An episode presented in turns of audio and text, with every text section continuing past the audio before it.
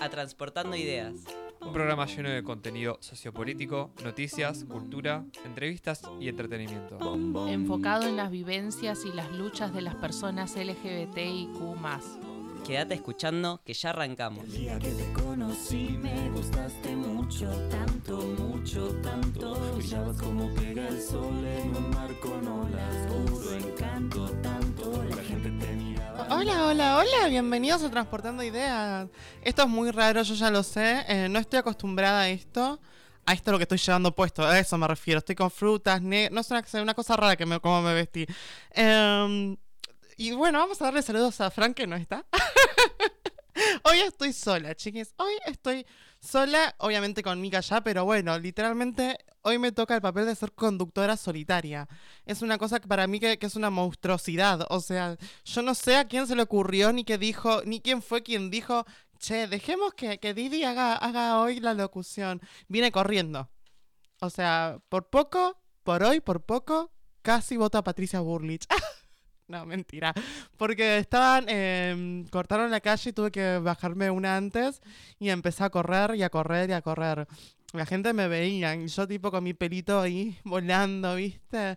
Y, y como novia fugitiva. O sea, literalmente. Y ahora estoy muerta de calor, estoy muerta de vergüenza porque, nada, esto, estoy yo sola. Así que bienvenidos a Transportando Ideas, un programa en donde más tarde vamos a tener entrevistas. Eh, vamos a hablar sobre un poco sobre el encuentro plurinacional. ¿Está bien dicho? ¿Lo dije bien?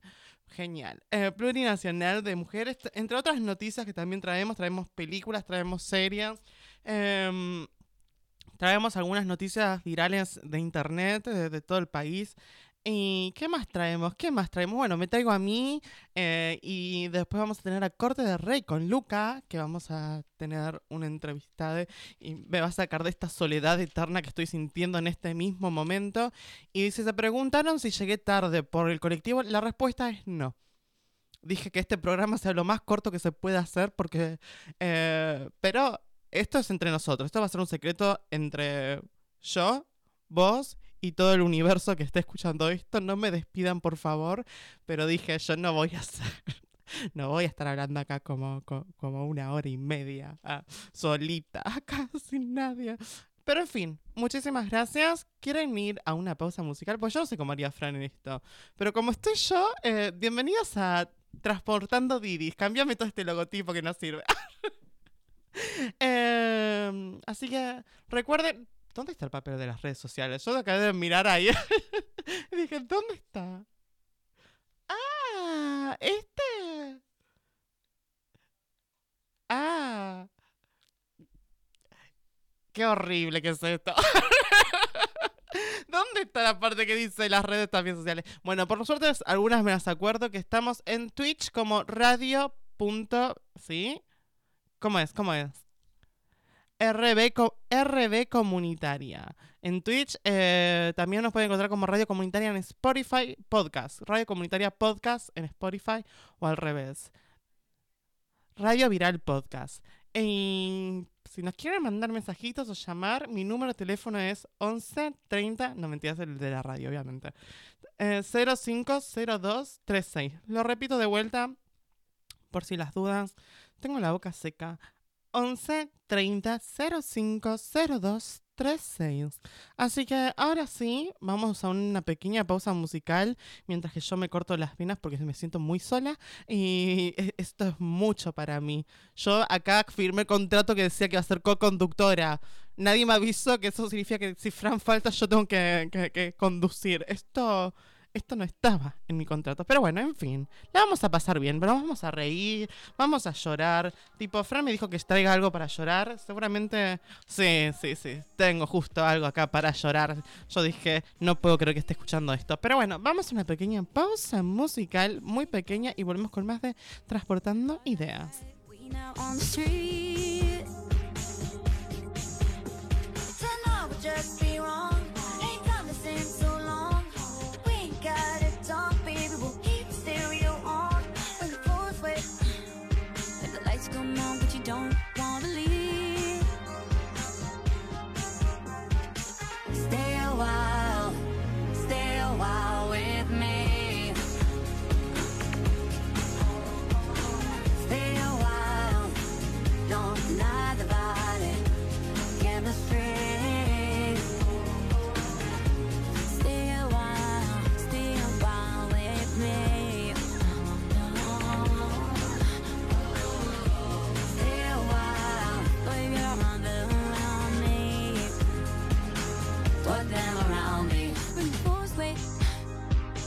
come on, but you don't wanna leave.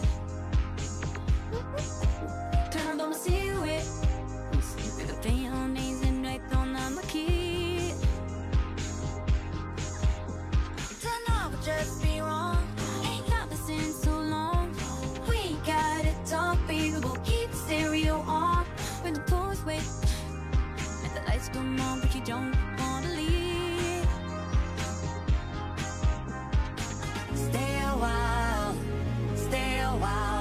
with. Stay don't lie about it. Stay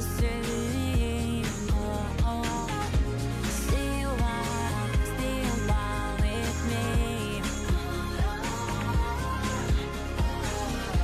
Stay put your arms around me. Put them around me they start to dance along the figures and the shapes. Mixing all the colors like we're making harmony. There's something between us that's too major to ignore. May not be eternal, but not done or nothing more. Fingers start to dance along the figures and the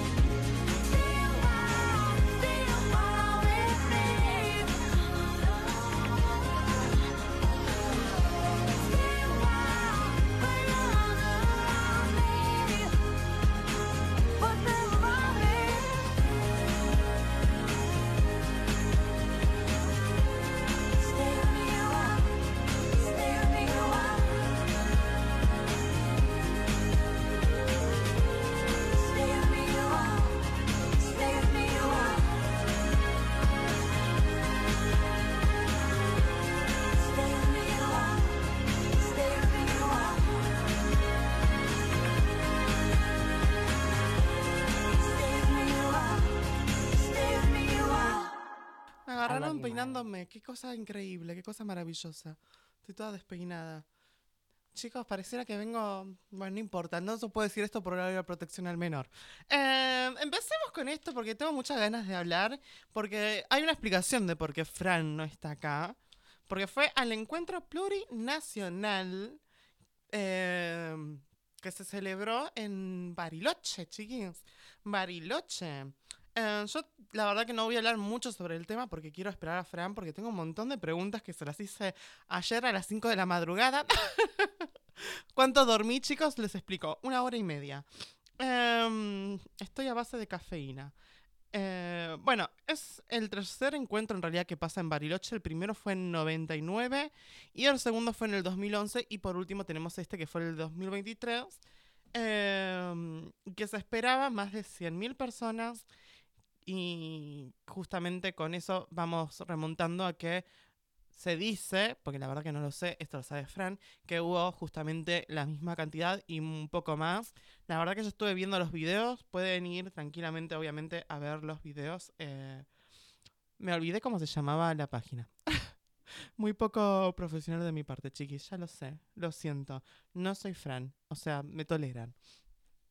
Eh, bueno, se discutió eh, un montón de cosas importantes como em, la implementación de equidad que se vino trabajando muchísimo y también eh, fueron a discutir en las condiciones laborales en las que las personas, personas, perdón, en- bueno, sí, personas, porque no solamente se trata sobre las disidencias femeninas, sino también la, las otras disidencias como las personas no binarias, etcétera, etcétera, etcétera.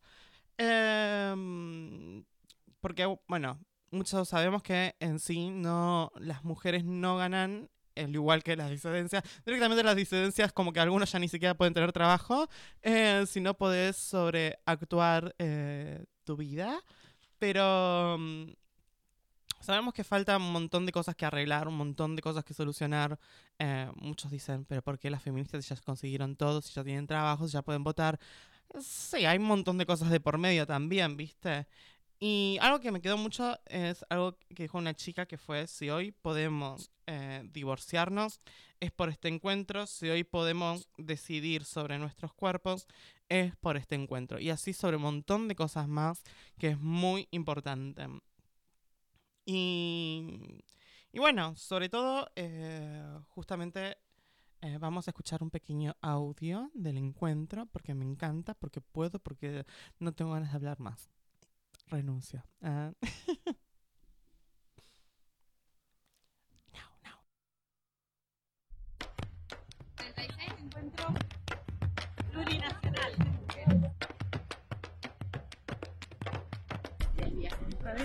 Trans.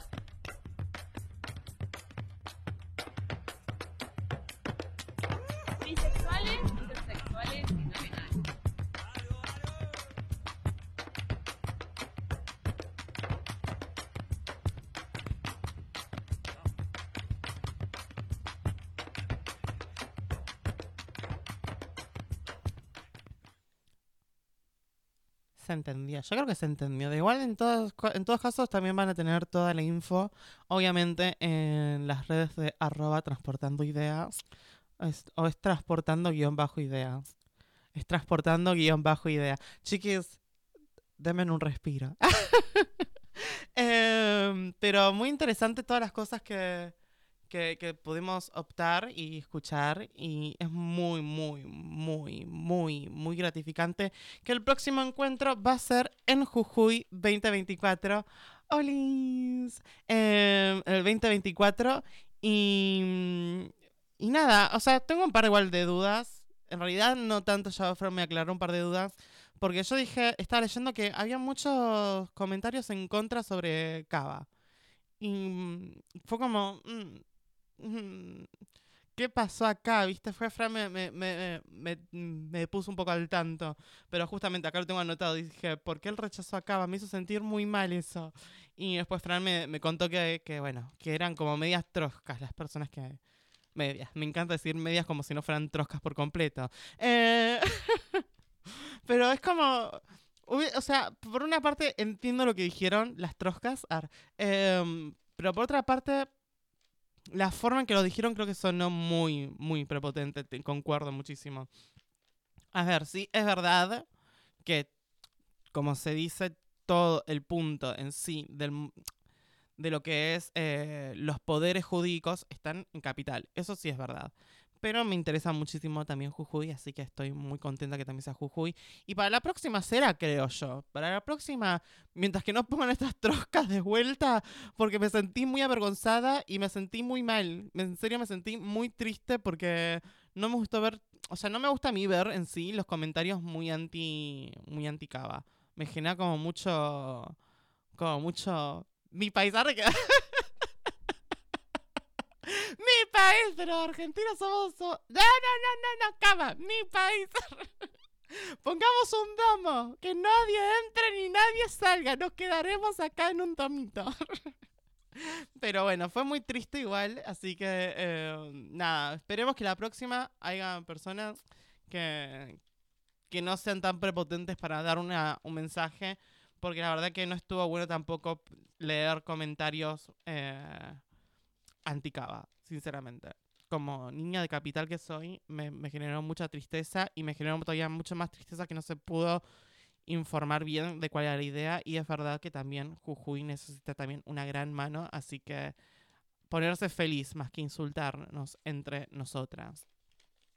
Eh, siguiente tema para hablar, eh, mientras que Mika llama a Lucas y lo atosiga hasta que llegue, eh, porque me llega a dejar sola Luca y yo voy y me voy a poner a llorar y voy a estar gritando y, voy a recibir, voy a hacer la entrevista así, toda, toda dramatizando la vida, porque me dejaron sola. Esto no estaba en mi contrato. Lo voy a seguir repitiendo. Entre otras cosas, vamos a escuchar también un audio eh, repugnante y desagradable sobre una cierta persona que dijo que quiere implementar algo como la renuncia a la paternidad. Y de ahora seguiremos comentando un poco sobre esto.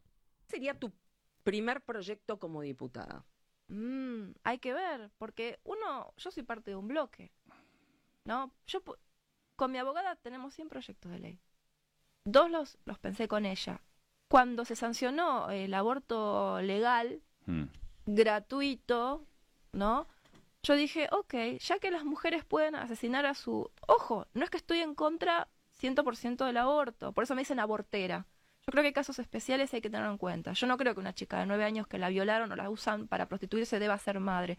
Bueno, pero ¿cuál, entonces, ¿cuál sería el, el proyecto? ¿Tiene que ver con Bueno, el es del esto, ya que las mujeres tienen el privilegio de poder matar a sus hijos y renunciar a ser madres, entonces, ¿por qué los hombres por ley tienen que mantener una criatura quizás?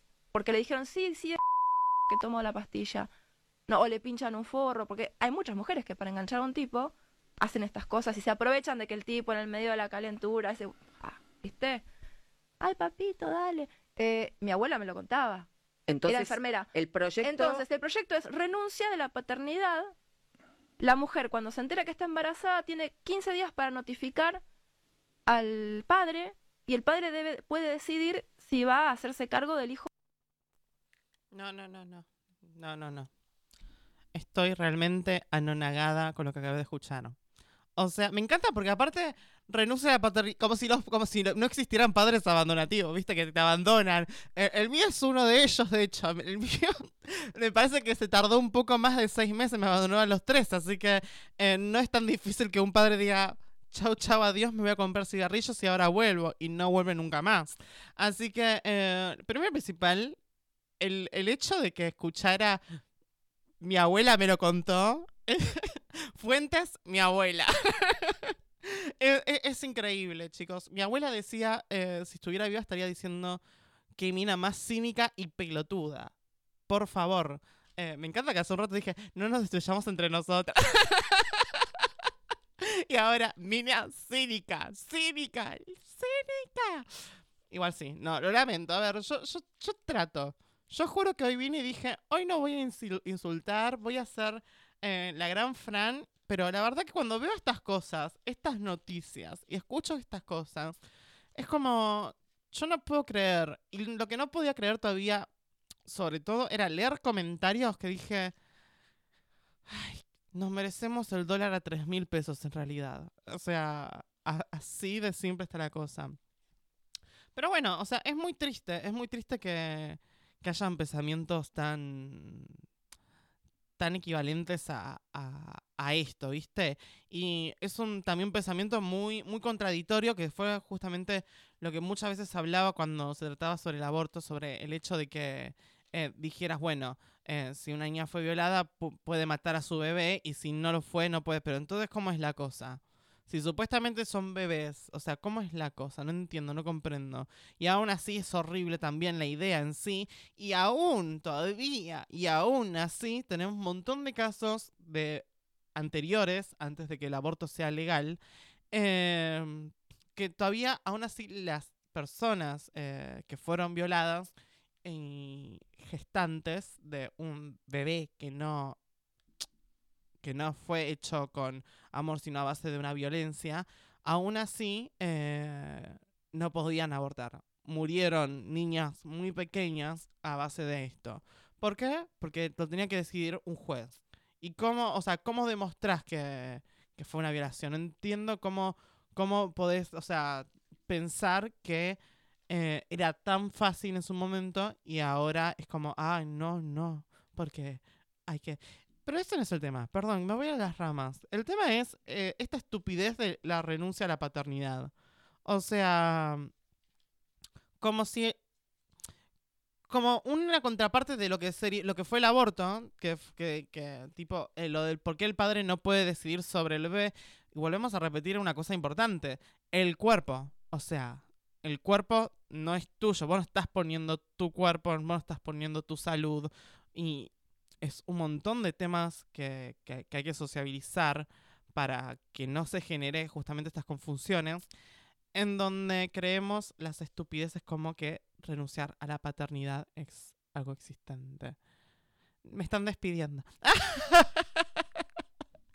Eh, me dicen, cállate. Bueno, está bien. Ah, Bueno, pero en otro caso, vamos a hablar sobre. eh, vamos a cambiar del tema rotundamente porque me repugna ya esta mujer.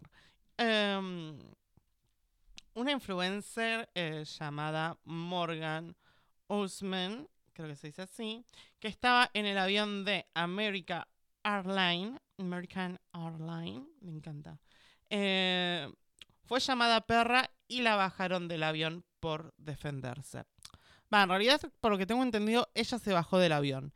Y justamente es una mina que sí es, sí es muy hegemónica, todo lo que quieran, bla, bla, bla.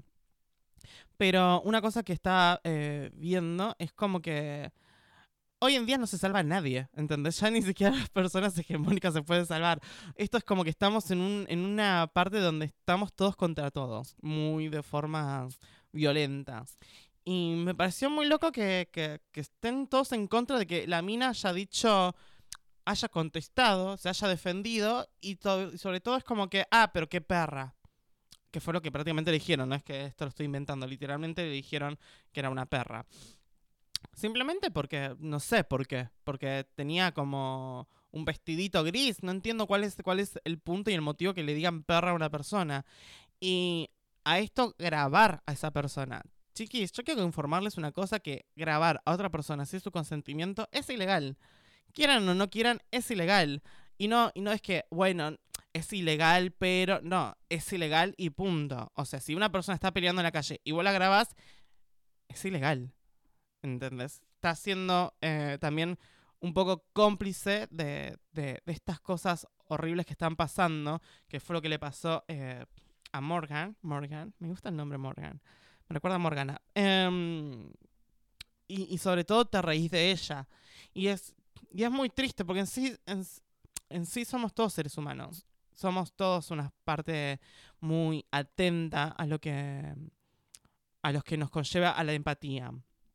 Entonces es re triste ver cómo, cómo justamente pasan estas cosas donde nos insultamos, donde eh, nos hacemos daño sin importar el qué, sin importar el cómo, y, y así porque es gratuito y porque tenemos todos lengua y tenemos toda una especie de libertad de expresión en donde creemos que podemos decir y hacer lo que se nos encante. El...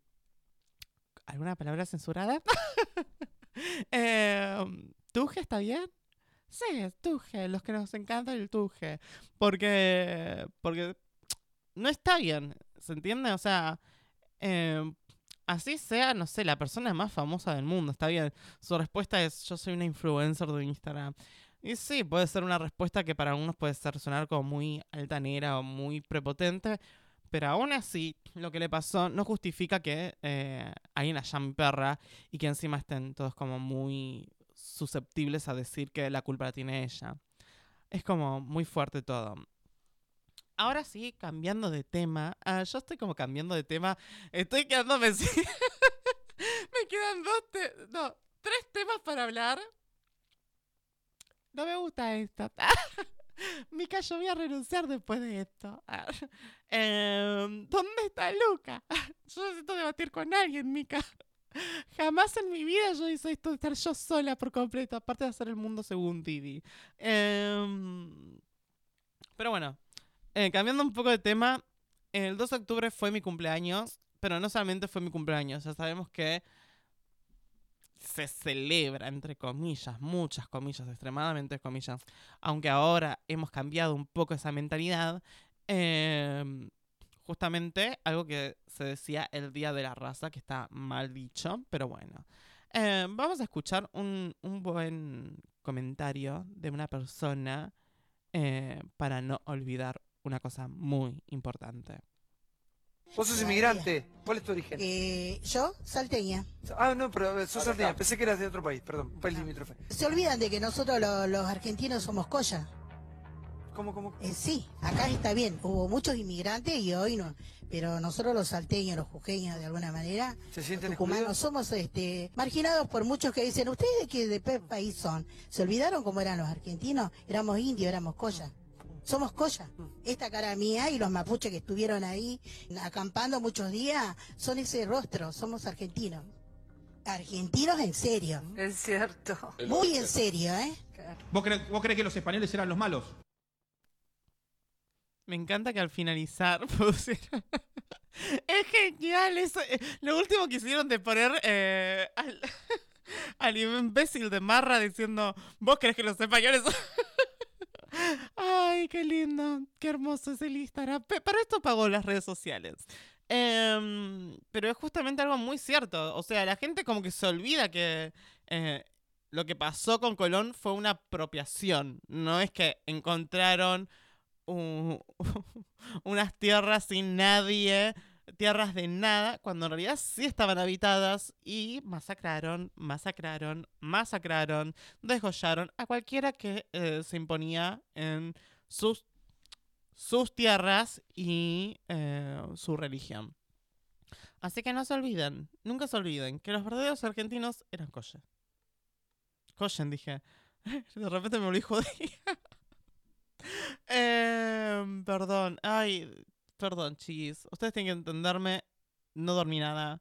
Viene corriendo, miren este mechoncito, ya se me está como, no, este de acá, ah, la cámara, este de acá se me está endulando ya, no, no tolero más eh, es- esto. Siento como que me falta mu- mucho, mucho, mucho amor acá. Pero en fin, eh, y hablando un poco de, de que estuvimos hablando recién de, de que el año que viene se va a celebrar en Jujuy el otro encuentro, hablando un poco de Jujuy, eh, me gustaría que escuchemos a esta estudiante sin miedo que ha respondido con mucho amor y mucho énfasis a una persona que es político.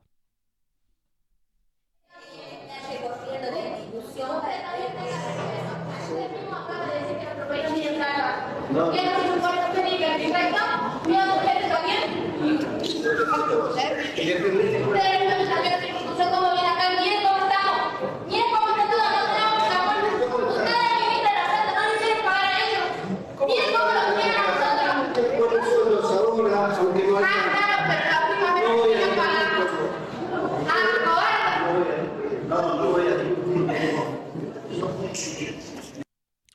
sé si no sé si se pudo escuchar bien lo que dijo, pero acabo de batirle por una cosa que pasa, creo que en todos los países. Y más que nada, eh, es muy difícil ver la cámara, porque yo me voy a mirar, tipo, yo me miro en la pantalla, o sea, y la cámara está acá, y de repente miro para allá, y es como que la gente no estará entendiendo nada. Pero bueno, eh, algo que pasó siempre desde el 2000, desde 2000, hablando del 2000, eh, desde hace mucho tiempo, es esto de que en todos los países debe pasar exactamente lo mismo que eh, las aulas son un desastre. O sea, son un desastre y se comen la guita de las aulas. Y no solamente eso, sino que deciden hacer nuevas escuelas. ¿Para qué? No entiendo. Porque sinceramente, muchas nuevas escuelas, muchas nuevas escuelas, pero sin embargo las que están, eh, las que ya están hechas, no las reforman, no hacen nada, se les cae el techo en la cabeza de los pibes, se les cae un ventilador, eh, los bancos están hechos palabra eh, censurada. mm, y aún así, eh, tienen el tupé de decir, hacemos todo por los estudios. Qué cositas bonitas que son. Eh, este es un palo para la reta y Macri. Eh, porque yo recuerdo que acá story time, porque sí, porque esto es transportando mi vida a partir de ahora. Eh, yo recuerdo cuando yo iba eh, al Mariano Moreno, una escuela hermosísima que la amo. Cuando salíamos a las marchas, a las luchas, cuando querían reprimirnos y no lo hacían, gracias. Por cierto, pues hay que agradecerles que no nos repriman a menores de edad. Em, pasaba mucho esto. Pasaba mucho esto de que em, a los estudiantes como que se los trataban de estúpidos, ¿viste? Y lo único que pedían es cosas simples. Que las viandas no estén podridas, que no se nos caiga el techo, que haya calefacción. O sea, un montón de cosas que son simples, ¿viste? Simples para que... Ni siquiera para, para poder estudiar bien, simplemente para que sobreviva la persona que está estudiando. No es tan, tan difícil, es supervivencia básica, pues si les pones una vianda podrida, se intoxican. Y las intoxicaciones no todas terminan bien, algunas terminan muy para el tuje, y otras también eh, pueden ser bastante peligrosas. Como también, por ejemplo, el hecho de que se te caiga el techo en la cabeza. No sé, supervivencia básica. Yo creo que los padres en sí, y el por qué muchos padres apoyan a sus hijos en las tomas de, de colegios, es por el hecho de que quiere que su, que su hijo, hija, hije llegue a su casa vivo. Y, y no preocupándose de que encima, que la calle es peligrosa, que encima se le caiga un ventilador en el medio de la cabeza. O sea, no se esforzaron tanto los padres para mantener vivos a sus hijos y cuidándolos desde una infancia muy pequeña para que de repente se te caiga el techo en la cabeza. No sé, son pequeños detalles, cosas que reflexiono desde la comodidad de mi cama. Pero, mm, pero aparte de eso, aparte de eso, también veo mucho esto de, las quejas después de que los estudiantes tomen las escuelas. Y, de repente tenemos a un Feynman diciendo estos vagos que no quieren estudiar. Y les voy a contar algo porque me encanta repetirlo siempre. Las tomas no son la primera instancia. Entonces, si vos no escuchás a los pibes, que pibas, pibes. No hay un género neutro para... Creo que es pibis, ¿no? ¿El género neutro? Pibes. Ah. Em, para, para que esto no pase, tenés que escucharlos. Porque si no los escuchas, de repente te das cuenta de que hay una toma, otra toma, y las tomas no es que se hace nada más que a una escuela, no. Se ponen todas de acuerdo, hacen una asamblea, se votan, no todas las escuelas se toman, porque es verdad, hay escuelas que los pibes votan que no y se respeta. O sea, esto es por votación, democracia. Y no me venga con pelotudeces y forradas de donde me dicen que eh, el- la escuela pública la pagamos todos, porque sí, la pagan todos, pero el- vuelvo a repetir, se les cae el techo, las reformas son una porquería y de repente, por ejemplo, algo que pasó muy interesante, de que era la NES, creo que la NES, sí, la NES, creo que sí, la NES. La NES. Ya estoy vieja, chicos. Ustedes entienden que tengo 25. Yo no tengo más 24 ni 20. Em, que era una reforma bastante, bastante jodida para algunas escuelas, como por ejemplo el Normal 11, que, que no habitaba para que hubiera tantas horas, porque el problema no era que hubieran horas, chicos. El problema no era, bueno, van a haber más horas, qué bueno, o sea, qué horrible porque vamos a estudiar más. No, el problema es que el edificio no puede bancar tanta gente. Y aparte, porque es re peligroso por el hecho de que se juntan un montón de cursos, se juntan un montón, eh, la primaria, la secundaria, el jardín, es un montón de cosas juntas, chicos. O sea, si vas a querer reformar tantas escuelas, eh, perdón, si vas a querer construir tantas escuelas nuevas, reformar las que están viejas, ¿viste? Porque después es todo, todo muy bonito, todo muy hermoso, mira qué lindo, mira las calles de Argentina, qué bonitas que se ven con un arbolito eh, medio socotroco por ahí, y, no es así. No es toda la parte eh, bella, sino también las partes que eh, los pibes luchan. Yo creo que la gente tendría que hacer eso, escuchar a los pibes, o sea, a los pibis. a- Deberían escucharlos. Simplemente eso, cuando estén de repente viendo que hay una toma de escuela, no vayan y escuchen a Feynman porque Feynman encima no te deja hablar. Porque si para el colmo, te- o sea, te, da, para, para que no hables. O sea, ¿para qué mierda entrevistas a los... Es un monólogo, Feynman. Es como, como el monólogo de mi, mi, ruiz, mi ruiseñor, ruiseñor. O sea, por favor, déjalos hablar. ¿Para qué los entrevistar si no? Es tan simple como eso. Y después se enojaba y decían todos unos drogadictos. Sí, chicos, también em, pasan cosas malas.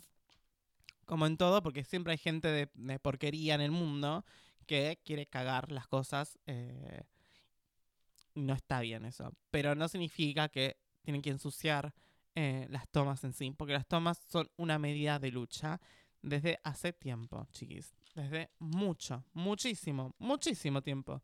Hasta en la dictadura hubieron tomas. Imagínense. Esos sí eran pibes que tenían muchos huevos encima. Así que los amo. Y, y nada, prácticamente eso quería contarles. Me quería, me quería con- hablar de mí, porque ya saben, esto es transportando y ya no es más transportando idea. Em, y ahora hablando, cambiando un poco de tema, porque me parece muy interesante hablar sobre la violencia digital o el porno venganza. Así que vamos a escuchar un pequeño fragmento y ahora volvemos. Aprobaron la ley Olimpia contra la violencia digital en Argentina. Se convierte en ley el proyecto que incorpora la violencia digital a la ley número 26.485 sobre protección integral de las mujeres. Esto quiere decir que lo que llamamos porno venganza a partir Mm. de ahora se llama violencia digital. Bien. Y tiene que ver con la historia de una chica mexicana de Puebla que se llama Olimpia Coral Melo, una activista que lo que le pasó fue lo que le sucede a muchísimas mujeres. A los 18 años eh, aprueba hacer un video con su pareja, en ese momento adolescentes, un video eh, porno en el acto sexual. Se separan y después él empieza a subir ese video a las plataformas de pornografía que están llenas de videos amateurs. Se está hablando de que haya una línea para ayudar a las mujeres y que haya capacitación, inclusive en las escuelas, tal vez dentro de la ESI, para que se entienda lo que significa compartir este tipo de contenidos. Muy interesante.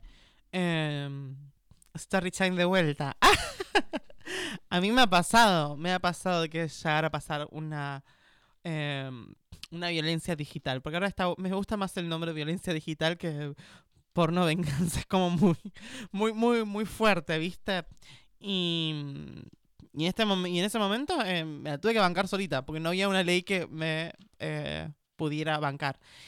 Bancarme solita significa fui a amenazar. ah, si te gusta.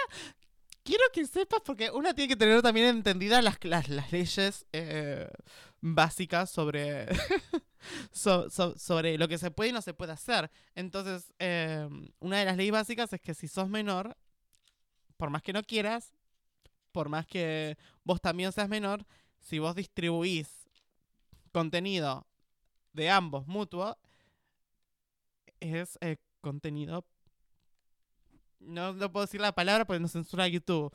Pero nada, te digo, si querés irte preso por infantil, será mejor que saques eso. Pero bueno, lo sacó tarde. Fui, fui muy, muy popular en la escuela. Me sentía entre una Kardashian y, y la señorita Califa. Y más que nada, pues yo usaba anteojitos. Así que. eh, ahora me ven así, pero antes usaba anteojos. Estos son lentes de contacto, chiquillos. Y, y nada, fue, fue, fue tremendo, ¿viste? Porque de repente todos sabían de tu video y a la vez hay una cosa que es real. eh, es la palabra que no se puede decir, infantil. Entonces, la cosa, la cosa es la siguiente. Está bueno que haya una ley está bueno que se concientice eh, y está bueno que también eh, los padres estén atentos a sus hijos. No quiero decir invadan su privacidad, lean todas las conversaciones, simplemente estén atentos, atentas, atentes, etcétera, eh, a sus criaturas. Porque si no es como que pasan un montón de cosas. Un montón de cosas. Las redes sociales eh, no, es un mundo muy complicado. Y lo digo porque he visto mucho esto de que eh, hay gente muy, muy, muy culera en el universo. Y, y ya desde mi época, chicos, yo soy del 98, yo, yo prácticamente soy de, de quien vio crecer a las computadoras a transformarse en esa pantalla donde me estoy viendo. Y yo de chica me he encontrado con cada persona, ¿vieron? Entonces es como muy importante saber que, que hay un mundo bastante oscuro, gente muy, muy depravada. ¿Se puede decir depravada, no? Creo que sí. No sé, ya lo dije como cinco veces. Si no se podía decir, ya nos van a censurar. Em, hay gente muy depravada. y, y, y tienen que estar como un poco atentos a lo que pasa. Más que nada, pues son sus hijos. O sea, controlen un poco lo que hacen sus hijos. O sea, yo entiendo que la privacidad, eh, todo lo que quieras, pero es peligroso. Ey, o sea, las redes sociales es, es- un mundo aparte, chicos. Es una monstruosidad. Hay gente mala. Yo sé que a veces se olvidan. Tenemos a Milei como por ejemplo de gente mala. Tenemos como al imbécil de Marra como gente mala. Así que, por favor, por favor. Hablando de Marra. ¿Sabían que, que estuvo vendiendo? Esto no vamos a poner el audio porque parece como medio, medio pelotudo poner el audio de, un, de otro boludo diciéndole, firmame el dólar, firmame el dólar. Marra, eh, alguien tiene un plumón, firmame el dólar. Es un poco más... el señor pela las, las boobies, pela el hombre y le dice, firmame también la- las boobies, haceme un tatuaje del dólar, no sé. Yo estoy anonagada con el nivel de mediocridad de las personas a veces. Esto pasa cuando Fran me deja sola. Pero estoy anonagada, chicos. Esto no puede ser. No puede ser. No puede ser que en serio. Es decepcionante. O sea, a ver si, si, si, si- Ver a un boludo diciéndole Barra, firmame el dólar. Encima es ilegal, chicos. Es ilegal. O sea, y hay preguntas que dicen. Hay preguntas. Hay personas que preguntan, ¿por qué es ilegal? Porque prácticamente está haciendo arbolito el chabón enfrente de todos. Y los arbolitos no son legales tampoco. Así que, nada, es, es, un- es, es una cosa que... Ay, Dios. Necesito sacarme... Necesito sacarme de la mente ese video. Necesito sacarme de la mente esa multitud de personas pidiendo... ¡Dame un dólar! ¡Dame un dólar! Me, pareció tan deprimente y tan deplorable. Es como tan humillante. Ni yo me he llegado a humillar tanto, chicos. Y estoy acá haciendo un programa yo sola. Yo solita.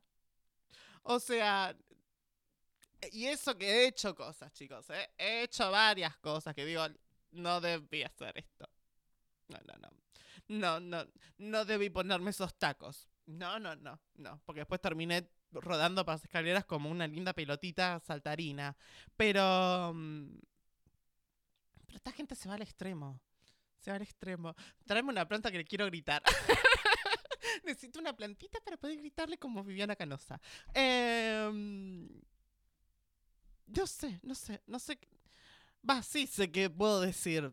O sea, yo sé que tal vez en la vida no le enseñaron los parámetros básicos de la dignidad. Y que por eso, por ahí, puede ser por eso. Me estoy cargando todo. Todos unos fascistas. Perdonen, fascistas. Yo, yo los aprecio. Yo, yo sé que tengo seguramente un par en Facebook de así de fascistas. Y por eso los elimino rápidamente. Porque dije, yo no voy a tener a esta persona pelotuda. O sea, puedo tener una persona que quiera votar a Patricia Burlich, pero no pienso tener una persona que quiera votar a Milei. Ese es mi punto. Ese es mi límite. O sea, y si quieren saber más de otros límites, ven matando tabú que hay cosas que acá no las puedo decir por horario de protección al menor. Pero mm, pero un límite también les pido a estas personas. O sea, no se humillen así. No sé. Se lo digo por por experiencia. por experiencia propia se lo digo, chicos. Los, los quiero cuidar. O sea, yo sé que son fascistas y medios neonazis, pero mm, los quiero cuidar.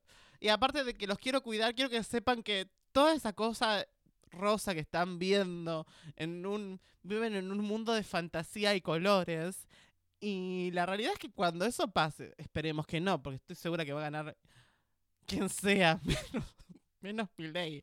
Em, cuando eso pase, si llegara a pasar, que esperemos que no toco, que espero que esto sea madera. Esto es madera, estoy feliz.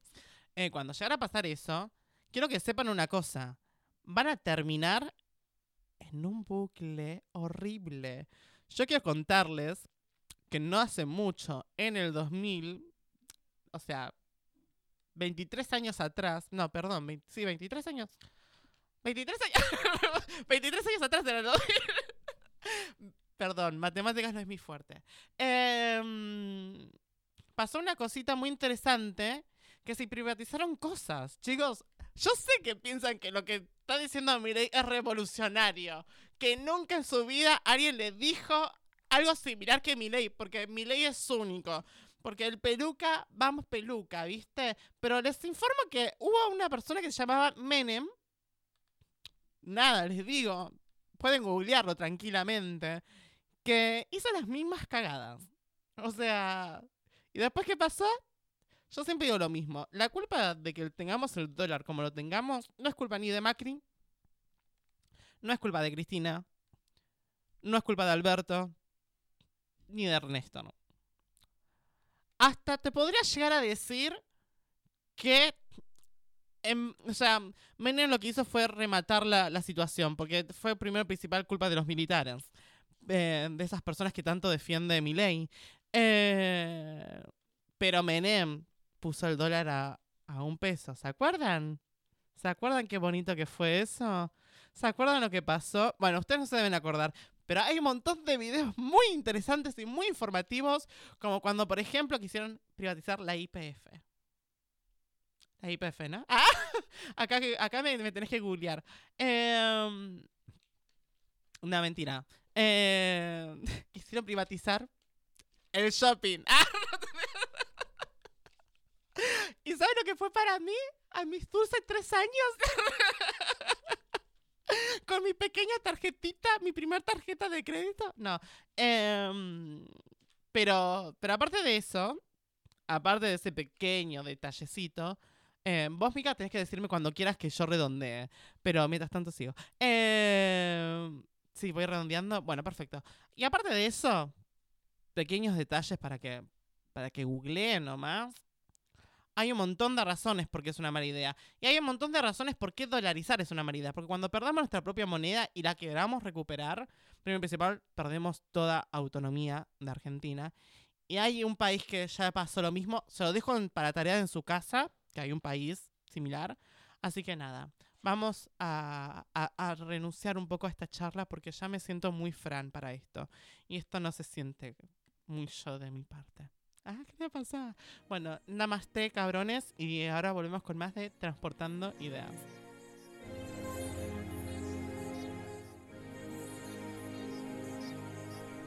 Te vi desaparecer de aquí, te alejaste sin decir nada. Profundo fui, me enfrentaste a mí, me perdí en promesas tan falsas, ya nunca más.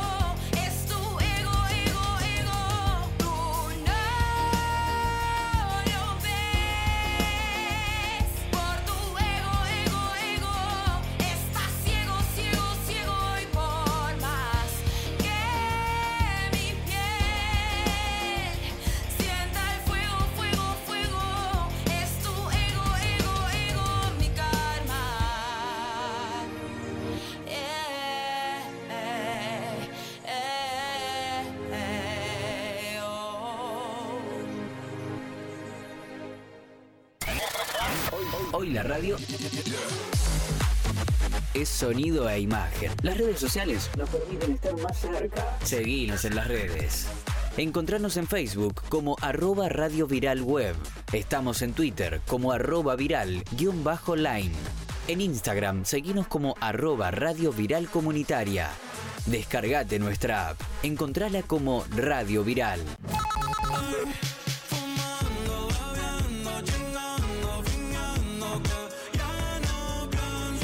Primavera 2023, 2023 Enredados.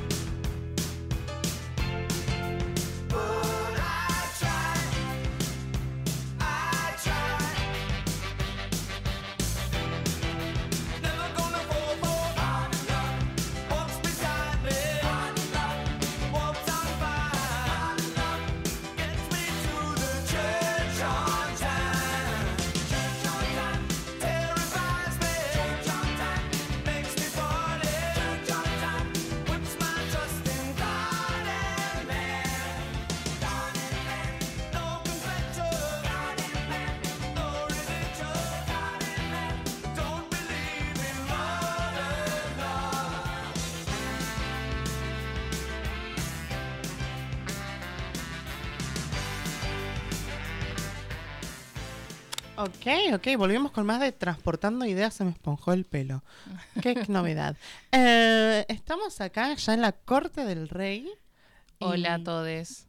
Llegué. La vida me quiso detener, pero llegué. Hola, Luca. No me asustes así de vuelta. Me Prometo no volver a dejarte sola. Por favor. Mi papi me dijo la misma promesa y se fue. Pero bueno, presentanos, presentanos a, a la entrevista de... Hoy tenemos con nosotros en la Corte del Rey a lo mejor de la noche, Sergey, que es drag king y cantante lírico. ¿Cómo estás? Que se vino muy montada de hoy. Muy bien, gracias por invitarme. Ay, por favor, es un placer. Bueno, eh, quería empezar por preguntarte cómo empezaste a hacer drag king. Este, bueno, todo comenzó antes de que yo supiera que era trans. Este, cuando tuve el deseo irrefrenable de tener una barba. Quiero una barba. Y bueno, a partir de ahí fue una espiral que no pudo ser detenido. Este, empecé a ver drag eh, a partir de que conocí las canciones de Jinx Monsoon. Y ahí fui empezando a ver también drag kings en Instagram. Y, y dije, wow, esto es increíble. Es esto. Es por acá. Así que bueno, y el año pasado, hace casi un año exactamente, eh, hice mi primer performance en la lip sync session de la House of Nights. Em, fue mi primer performance en drag y bueno, desde entonces así seguí. ¿Y cómo fue tu primera presentación? Fue, ay, fue muy lindo, fue muy lindo, la verdad. Era un, era un torneo de lip sync. Este, y fue una adrenalina. Este, por suerte tuve ahí a una amiga conmigo que me ayudaba porque me olvidaba las cosas, las dejaba tiradas por cualquier lado. este, pero no, fue, fue increíble. La verdad que es de esas pequeñas cositas que le cambian la vida a une, esos pasitos que, que va dando em, en, su, en su trayectoria. Me encanta, qué hermoso. Eh, bueno, feliz cumpleaños de, de haber... muchas gracias, muchas gracias. Eh, y hace poquito estuviste en la caramelera eh, haciendo, eh, presentándote también, ¿no? Con- Efectivamente, sí, sí. Este, hace poco tuvimos una fecha eh, con Armando A. Bruno, con Tupete Sora y con este Bruna me hago una. Haciendo Me encanta. eh, haciendo una fecha que llamamos muy politizada drag porque estábamos todos muy movilizados, como mucha gente de nuestra comunidad, muy movilizados por la situación electoral y queríamos hacer algo, lo que fuera, donde fuera, con los recursos que tuviésemos. Este, y fue, fue muy intenso. Em, la verdad es que eh, yo no soy así una persona de seguir tanto a figuras políticas, pero sí me mueven mucho las causas, las causas en sí mismas.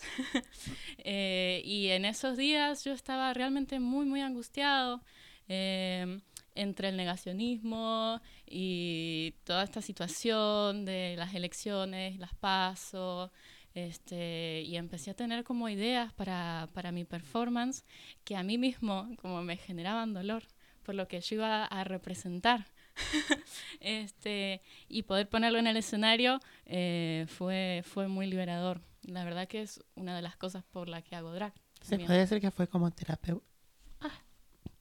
No, Me no te nos mueras. Ah, no te nos no, me conmoví, me conmoví. Ah, ¿Se podría decir que fue como terapéutico? Sí, sí, sí. No, me- ya quiero ser drag.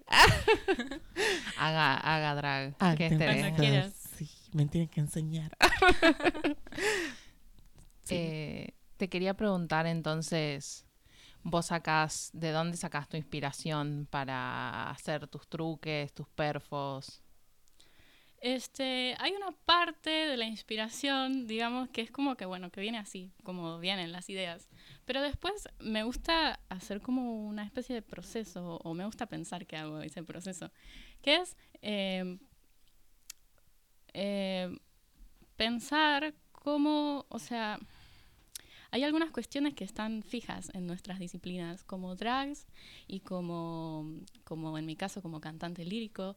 En la ópera hay un montón de cuestiones fijas que son como acuerdos, que son reglas, que son normas, que se dan por sentadas y que no se cuestionan nunca. este, y me gusta como identificarlas y así como racionalmente identificarlas y enfocarme en ellas y dejar mi- fluir mi creatividad en esas cuestiones específicas para poder generar algo que realmente sea un arte nuevo, algo que le llegue a la gente, em, que, que sorprenda, pero no solamente por una cuestión de virtuosismo, sino también por estar presentando un concepto em, que, que muestra cuántas cosas en nuestras disciplinas están, están anticuadas, están como dadas por sentadas y, y que nos lleve a pensar a todos qué cosas podemos hacer distinto en nuestras propias disciplinas, eh, profesionales, artísticas o en nuestra vida diaria. Me encanta. Te conmoviste de nuevo. Didi se conmueve. Si no me hubiera estripado las lágrimas, estaría llorando. Eh, bueno, también sos cantante lírico. Eh, ¿Nos querés contar un poquito sobre eso? Sí, claro que sí. Este, yo soy cantante lírico. Hace seis años que estoy estudiando canto lírico con intenciones de ser un cantante lírico, así Oh. profesional. Este, y en particular, ahora estoy estudiando en la universidad, en una universidad que se llama UNA, la Universidad Nacional de las Artes, y que tiene dentro eh, de su carrera de canto, que es la licenciatura en música con orientación en canto, una cátedra que se llama Cátedra de Canto Disidente. La primera cátedra de canto disidente de América Latina y quién sabe si no del mundo entero. este, donde la profesora es Luchi de Gindenfeld. Y, y bueno, mi formación la estoy llevando ahí en este momento.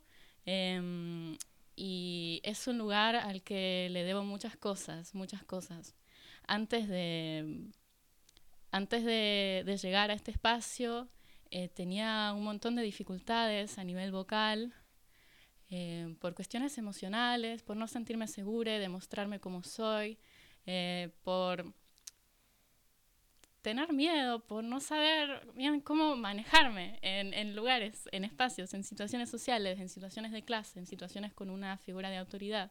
Este, y le echaba la culpa a toda mi, mi emocionalidad. Este, y pensaba que, que nada, que era demasiado sensible, que tenía que fortalecerme y poder cantar en cualquier circunstancia y aunque me doliera tenía que seguir y, y, eh, aunque me rompiese en el proceso. Y lo que pasó fue que me rompí en el proceso.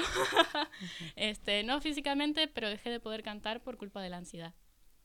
Eh, y en ese momento me di cuenta de que tenía que cambiar, tenía que ir a otro espacio y, y encontré esta cátedra que realmente desde la primera clase, cuando me parí ahí a cantar, la mayoría de las dificultades que yo tenía se desvanecieron. Eh, porque estar en un lugar donde uno se puede sentir quien es realmente y puede ser libre de expresarse y se puede sentir seguro, eh, hace un cambio enorme en la vida de las personas. En mi vida al menos fue, fue un cambio muy importante. Qué hermoso. Ahora Yo- sí me como. Ahora sí se com- Sí. Va a estar conmovida durante toda la Me entrevista. identifiqué, me identifiqué. Qué hermoso y qué importante esto que decís, porque más siendo disidencias tenemos todo un tema con, con la voz, de no encontrarnos a nosotros mismos, de no escuchar nuestra propia voz como la voz que sale, capaz no es nuestra voz. Y no sé, vos te encontraste con dificultades de ese tipo siendo cantante. Me encontré, me encontré, pero ahora me di cuenta de que estoy más en paz con mi propia voz. Eh, lo que no me siento cómodo es eh, representando roles de ópera que tienen roles de género muy marcados eh, por tener Mm. esa voz. En la ópera existe mm, una de estas cosas que siempre, o sea, uno por ahí no se da cuenta, pero están ahí, es que se asignan roles en la ópera, es decir, papeles, según el tipo de voz que tiene cada uno. Y además se asocian las voces agudas a roles femeninos y las voces graves a ro- roles masculinos. Eh, y eso me parece que, que no va más. Que habría que cambiarlo. Este, Un poquito fuera de en Ya. contacto con la actualidad. Está, Mismo- morir esa, esa idea. mismo dentro de los propios de las voces agudas y dentro de las voces graves, hay divisiones de qué rol puede hacer cada cantante según ciertas características que tiene su voz. Eh, si tenés una voz más ligera, vas a tener este tipo de papeles. Si tenés una voz más, más así, más profunda, vas a tener este otro tipo de papeles. Realmente como que una termina siendo encasillada en no solo qué obras puede cantar y cuáles no, lo cual me parece realmente que no tiene sentido, sino también qué roles va a representar arriba del escenario. Em, y bueno, eh, yo tengo la suerte de que tengo una voz que generalmente se le permite hacer roles masculinos o femeninos, porque es como intermedia.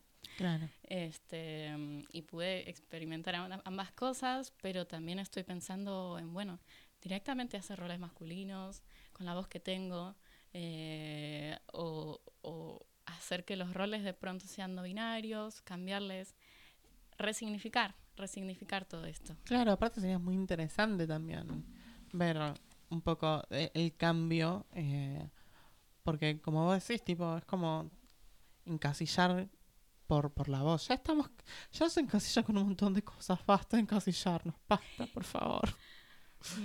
Aparte, no sé, como las historias clásicas de la ópera son como muy... Como la cara. hay cada cosa, hay cada cosa, este, cada cosa por deconstruir, tipo, la verdad. Este, por eso es tan importante poder elegir qué es lo que vas a cantar, porque de pronto te ponen en un papel súper traumático. Es como, Dios mío, yo no quiero representar esto. ¿Por qué me hacen representar esto? Me encanta. Em, ¿Y cómo fue que empezaste a, con el canto lírico? Bueno, este, yo estaba cantando en un coro, en el coro de mi secundario, y mi hermano eh, le gustó la idea y empezó a cantar él en el coro de su facultad. Y empezó a tomar clases particulares con la que fue mi, pro- ma- mi primera profesora particular, Maricel Villamonte, es una gran cantante, gran pianista, este, y un día él no pudo ir a la clase y me dijo que fuera en su lugar. Y ella me escuchó y por primera vez me dijo que tenía realmente mucho potencial y que podía dedicarme a eso si yo quería. Y a partir de ahí, como que empecé a imaginarme cómo sería. Y me encantó, me encantó la fantasía. O sea, así como soy un drag king que le encanta la atención, ser así un solista de ópera es medio parecido también, estar en el escenario, este, haciendo algo muy virtuoso, eh, o no, bueno, estar en el escenario, estar poniendo un show eh, y, y dándolo todo, eh, como que es algo que me fascina.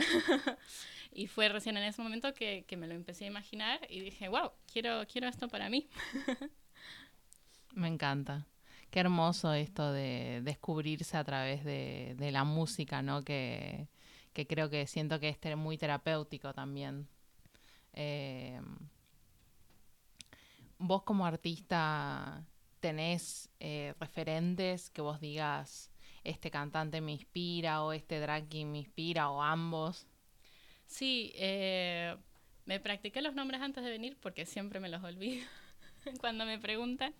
Pero bien, sí, en cuanto a drag kings, eh, bueno, hay algunos que los he visto en Instagram o así en shows virtuales que han hecho, que son de otras partes del mundo, como son Hercus Lees, Trove Zombie, este, King Baba Moon. Eh, y acá en Argentina, Armando a Bruno es un súper referente para mí. Y también Lady Alutrix. Me encanta. Sí, a Armando le hicimos una entrevista a nosotros. Me contaron. sí. Eh, ¿Y cómo es tu proceso? ¿Cómo es que vos decís, bueno, voy a, a aproximarme a esta, a esta pieza de música? Mm, Yo pregunto sin saber nada sobre cómo funciona el, can- el canto lírico, así que por favor educame. En, en mi caso hay dos caminos. Uno es escucharla y decir, wow, quiero cantar esto, Dios mío. Este, y la otra es que me la sugiera mi profesora, este, que me diga, fíjate esta canción, si te gusta, ¿qué te parece? Eh, y así, así las encuentro. También, o sea, viendo ópera eh, en general. eh, no es algo que se pueda hacer todo el tiempo porque, vi- viste, las óperas pueden durar dos horas, tres horas, cuatro horas. Pero este, a mí me fascinan. Entonces yo escucho a un cantante y me quedo ah, así, anonada de... Las cuatro horas. Este, sí, sí, sí, yo así. Así que sí, por escucharlas o porque me las, me las recomienden o me las sugieran.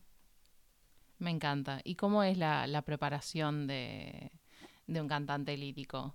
Como, de nuevo, sin saber nada, para la gente que está escuchando y dice, escuché la- una vez nombrar cantante lírico, pero no tengo idea de cómo es.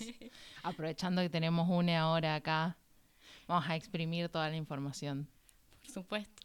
Este, bueno, eh, se hace un trabajo de técnica vocal, este, muy profundo, eh, que se trabaja con vocalizaciones, con ejercicios, eh, y también se hace un trabajo de repertorio, que es en función de las canciones que vos vayas a cantar, que pueden ser eh, canciones de música de cámara, es decir, que se cantan como están pensadas para espacios más pequeños eh, y que están quizás canciones aisladas, o pueden ser áreas de ópera, que son las canciones que están dentro de una ópera, dentro de una narrativa, dentro de una puesta en escena.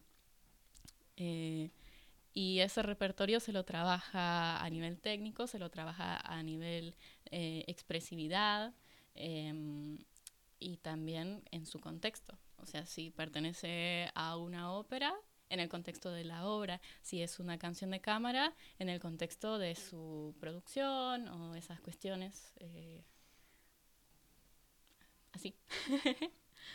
Me encanta. Qué interesante. La verdad, yo, yo tenía una profesora de canto que era cantante lírica y nunca tuve la oportunidad de preguntarle estas cosas. Eh, Didi, ¿querés hacer una pregunta? Ay, yo a veces me siento como, siempre lo digo, porque cuando yo estoy, por ejemplo, en casa, tipo es como que estoy como escuchando como si estuviera, como si fuera un oyente más, y a veces me olvido, y me di cuenta que me he olvidado que estoy trabajando acá. Em, mi pregunta es si, si consideraste también como terapéutico eh, el canto lírico, y cómo fue también el proceso de, de salir de, de esa zona que nos estabas contando, de sentir como esta ansiedad con el tema de la música y el canto lírico. Sí.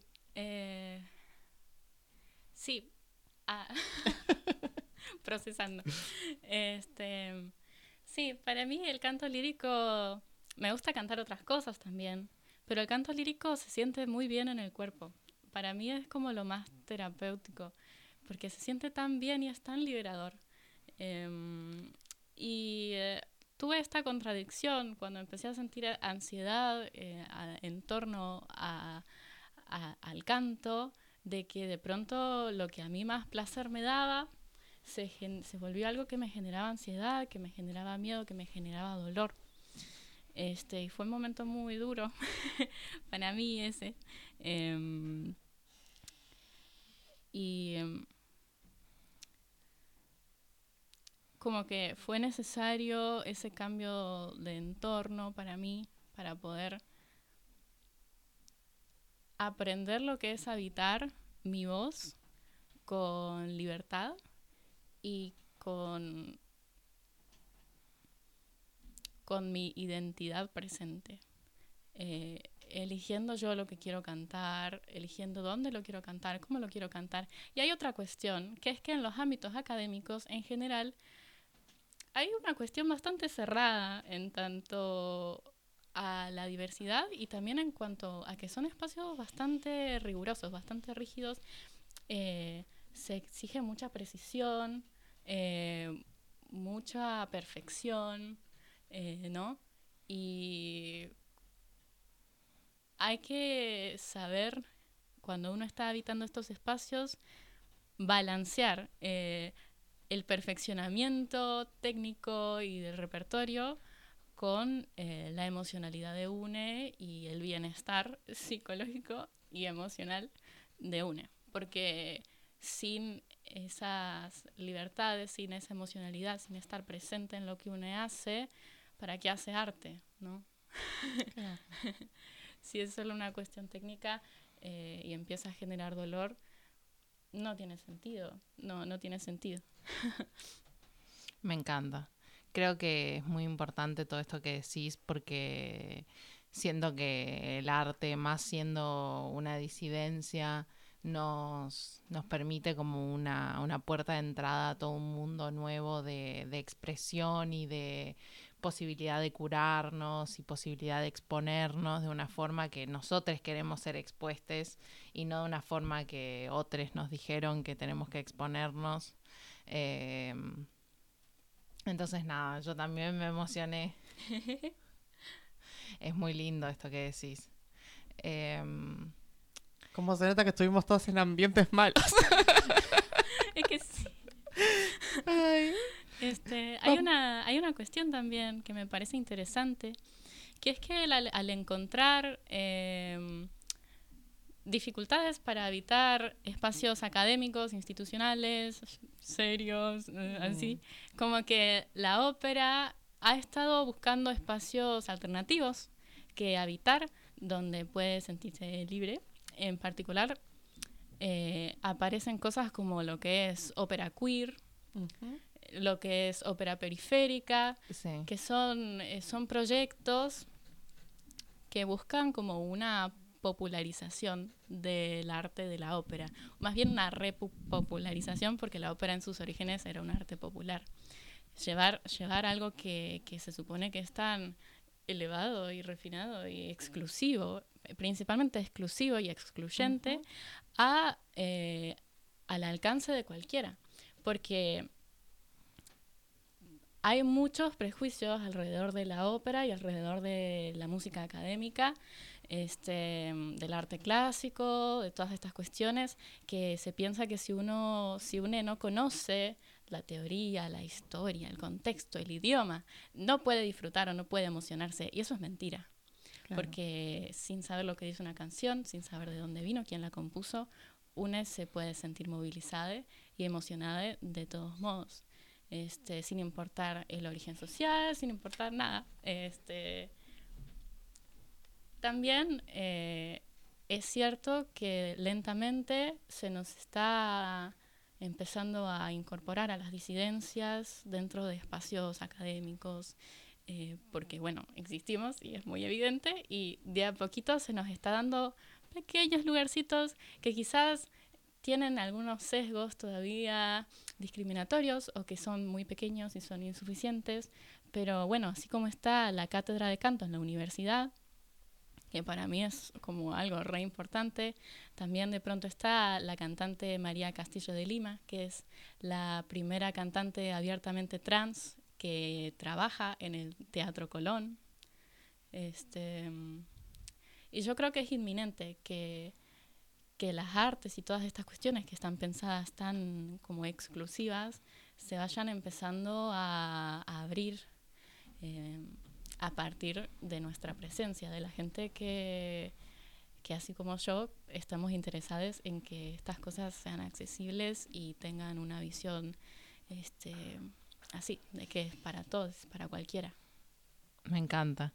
Siento que es una, una forma de activismo muy grande el hecho de existir simplemente en lugares que nos han dicho que no podemos habitar o que nos han dicho que podemos habitar pero bajo ciertas reglas nada más eh, y bajo ciertas condiciones como entrar y decir no, yo quiero La rebeldía. la rebeldía. rebelarse contra el sistema. Viva el anarquismo. Estoy de acuerdo.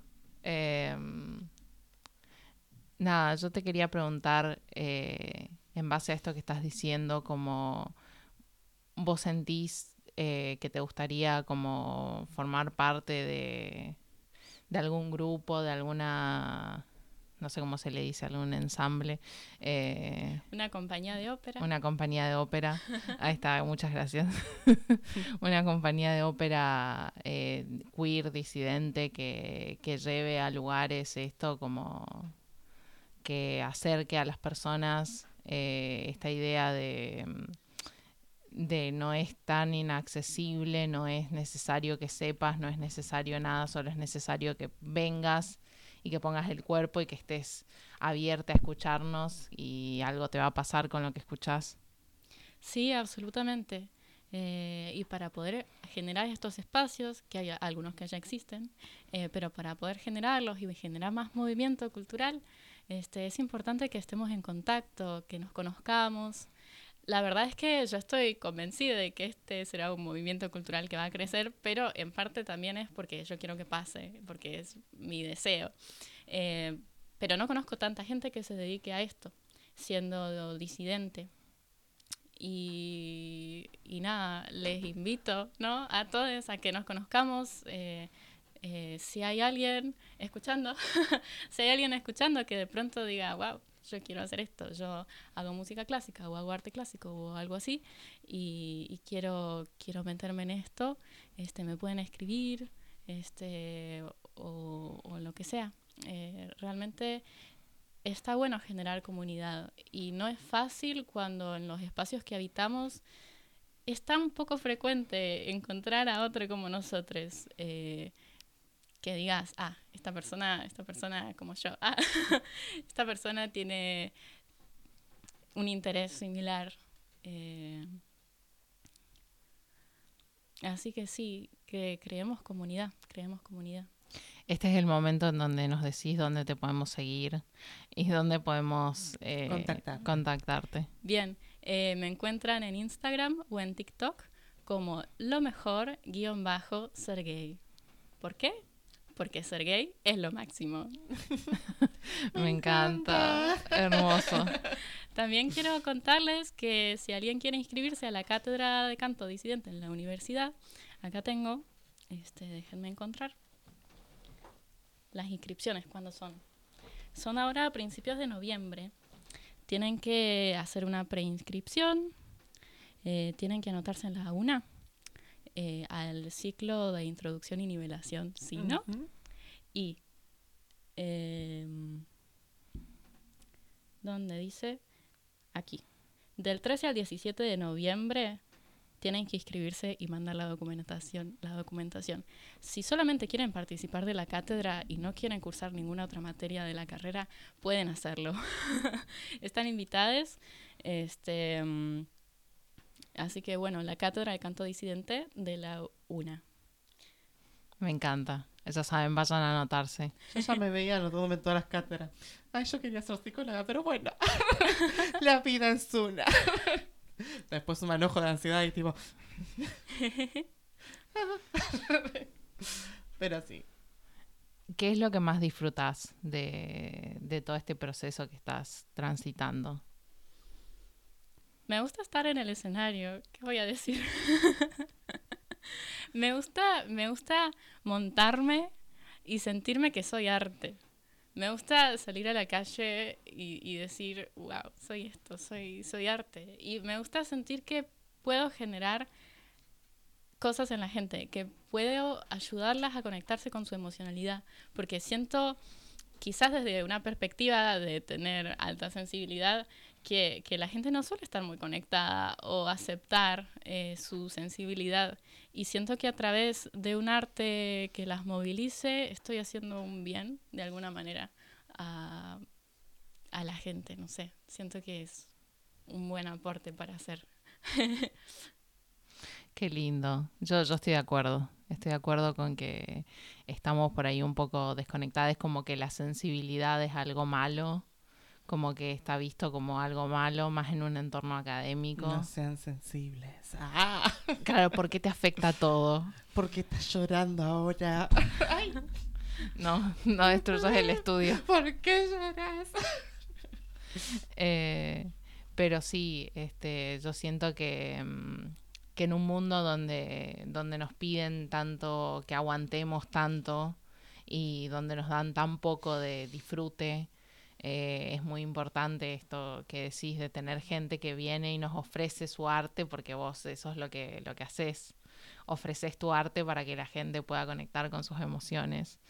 Y me parece muy lindo, muy generoso de tu parte. Mm.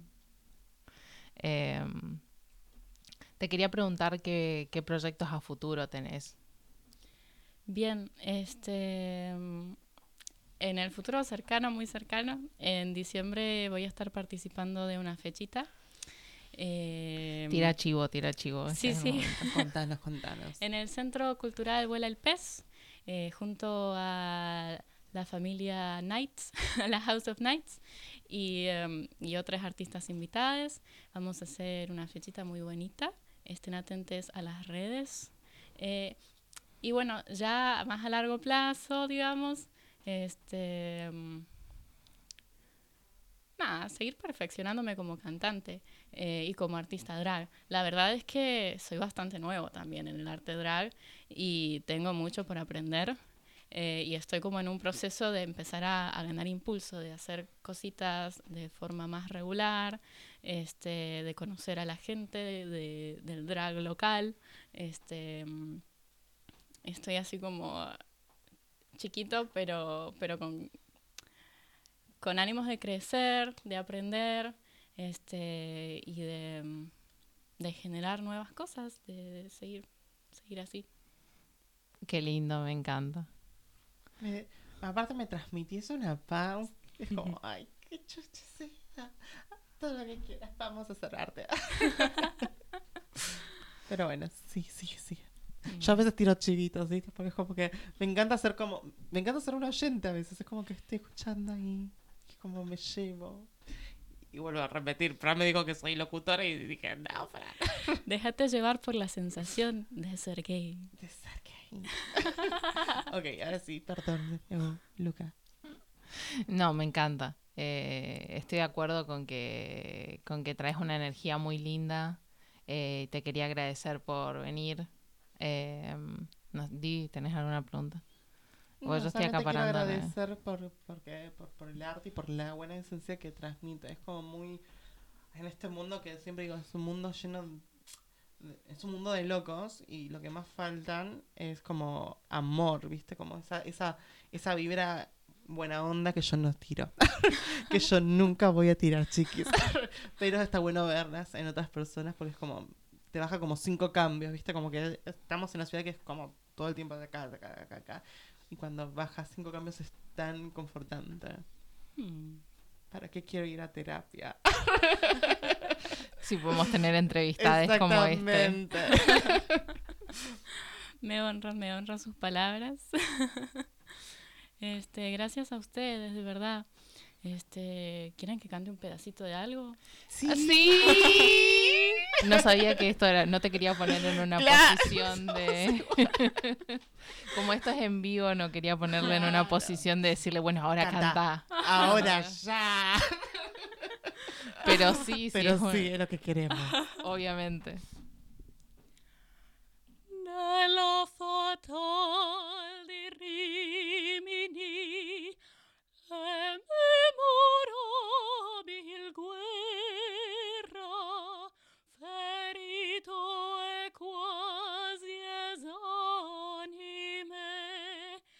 Iume giaceva a terra, Genaro a me soccorse, il suo destrier mi porse, e in solitudine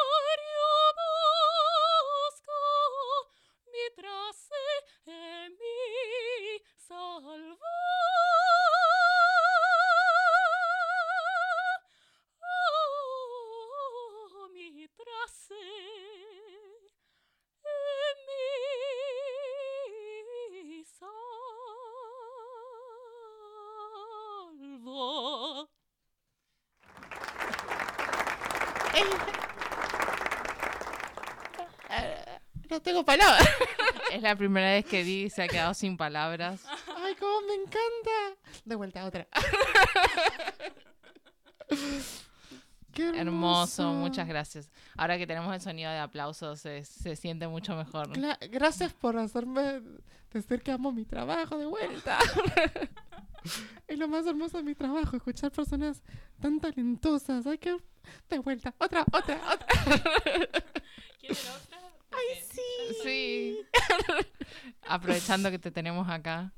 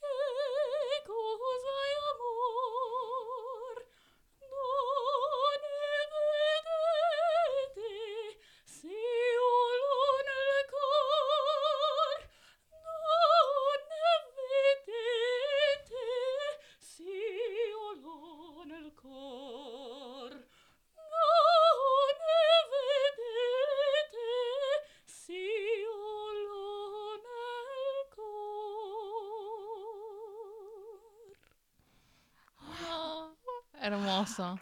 Ay, es lo mejor que... De acá a la ópera. De acá salimos yendo a la ópera. Sí. Cinco horas puedo soportar. bueno, suspéndeme los dos programas que hay que hay después. Cinco horas de, de ser gay. Ser gay es trabajo de tiempo completo. Exactamente. Actividad de tiempo completo. Abrime. Twitch 24 horas. Ay, muchas gracias. Muchas gracias, en Gracias serio. a ustedes, amigues. Muchas gracias, de verdad.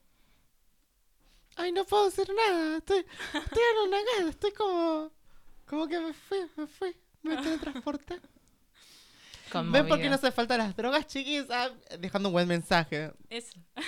No hace falta las drogas, necesitan más cultura y Alcanza arte. con ser gay para ser feliz. Exactamente.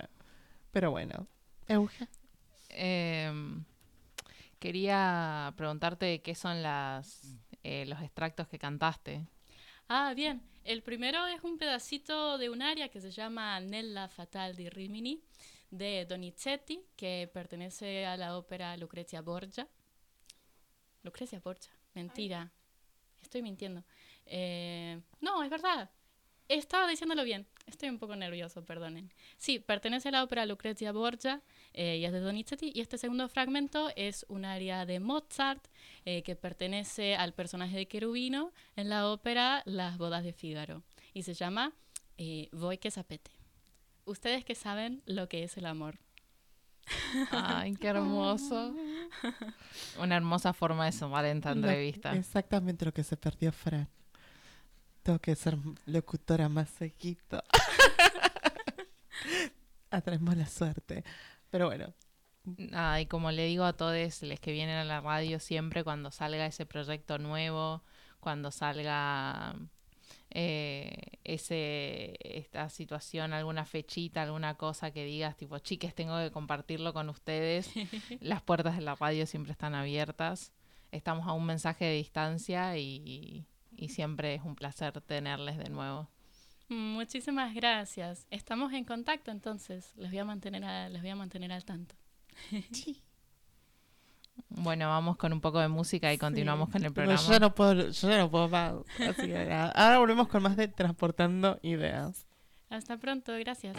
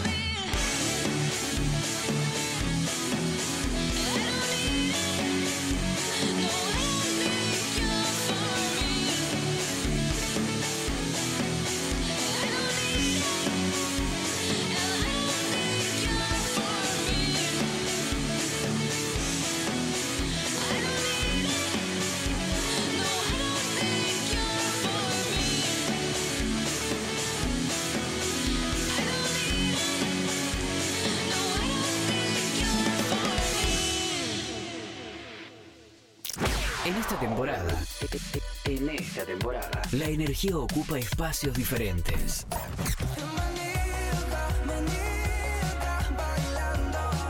La energía ocupa espacios diferentes.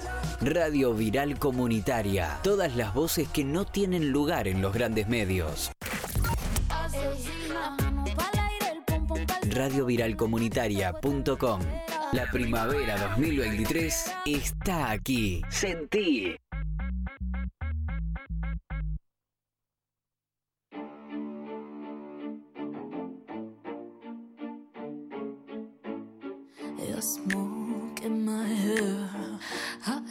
back to LA. Yeah. That face, baby, it ain't fair. What you don't know, what you don't know, what you don't know. Ooh, so you wanna talk about power? Ooh, let me show you power. I need boys like you for breakfast, one by one on my necklace. You'll always be mine.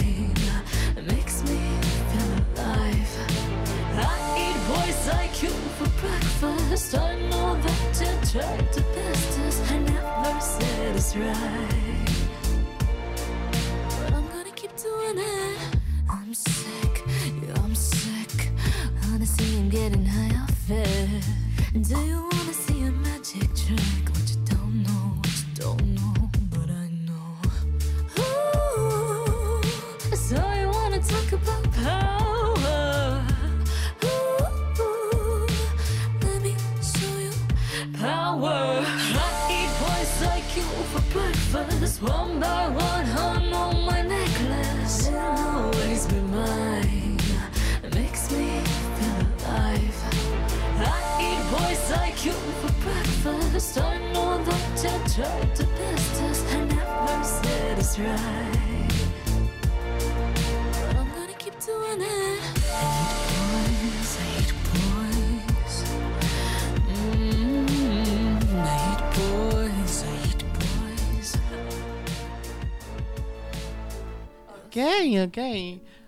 ¿Cuánto nos queda, Mica, de tiempo? ¿Nos tenemos que ir despidiendo ya?